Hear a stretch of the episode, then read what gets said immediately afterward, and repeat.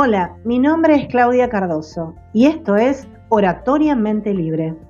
Les cuento que el contenido de este podcast es acerca de la oratoria y su utilidad en la comunicación, tanto en el aspecto social como en el familiar, profesional y por supuesto en el ámbito público.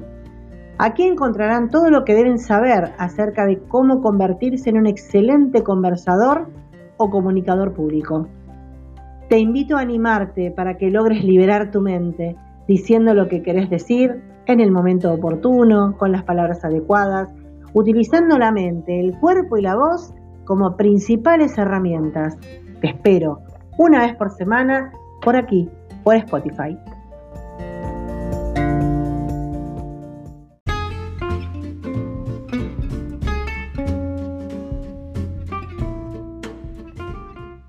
En este episodio voy a hablar acerca del discurso, saber cómo armarlo, en cuántas partes se divide y cuál es el objetivo de cada una de las partes para lograr realizar una presentación efectiva atendiendo a los objetivos planteados para una audiencia determinada.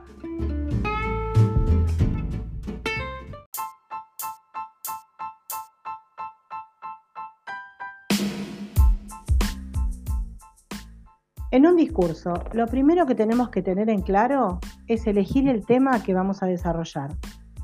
Saber de qué voy a hablar.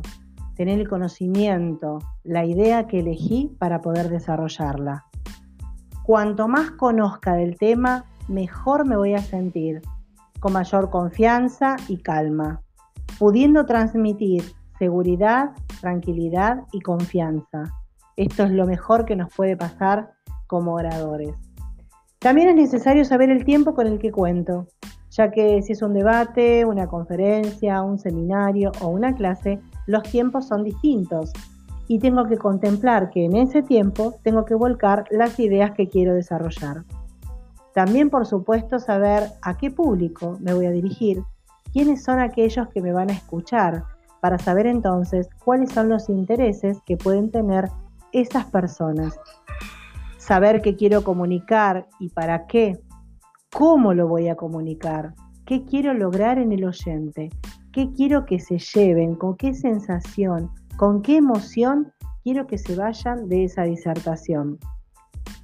El discurso debe ser conciso, creativo, original, ágil e ilustrativo, para poder dejar motivación, enseñanza, inspiración o ilustración.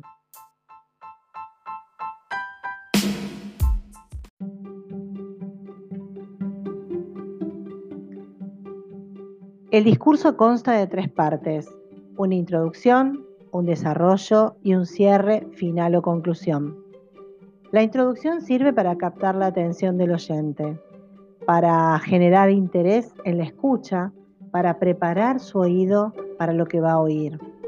Podemos comenzarlo de diferentes formas, con una pregunta retórica donde no esté su respuesta, o tal vez la vaya descubriendo a lo largo de la disertación, también podría ser contando una historia, una analogía o una ilustración, o mostrando un objeto tangible o una imagen.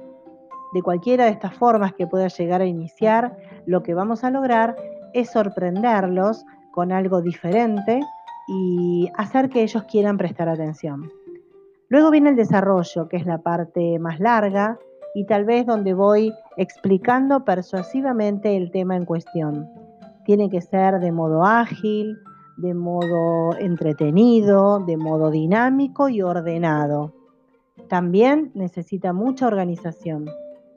Luego viene el final, conclusión o el cierre, que tiene que ser contundente porque es donde nos invita, nos motiva para accionar, nos hace reflexionar para movilizarnos, para conmovernos, persuadiéndonos es el momento donde no se puede quedar sin aire, sin memoria, o tal vez eh, tartamudear o estornudar.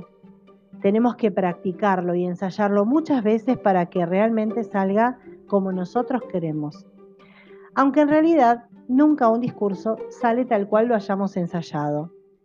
Nosotros podemos tener mucho ensayo y hacerlo de varias formas Sin embargo, en el momento en que lo vamos a ejecutar, jamás va a salir como lo ensayamos.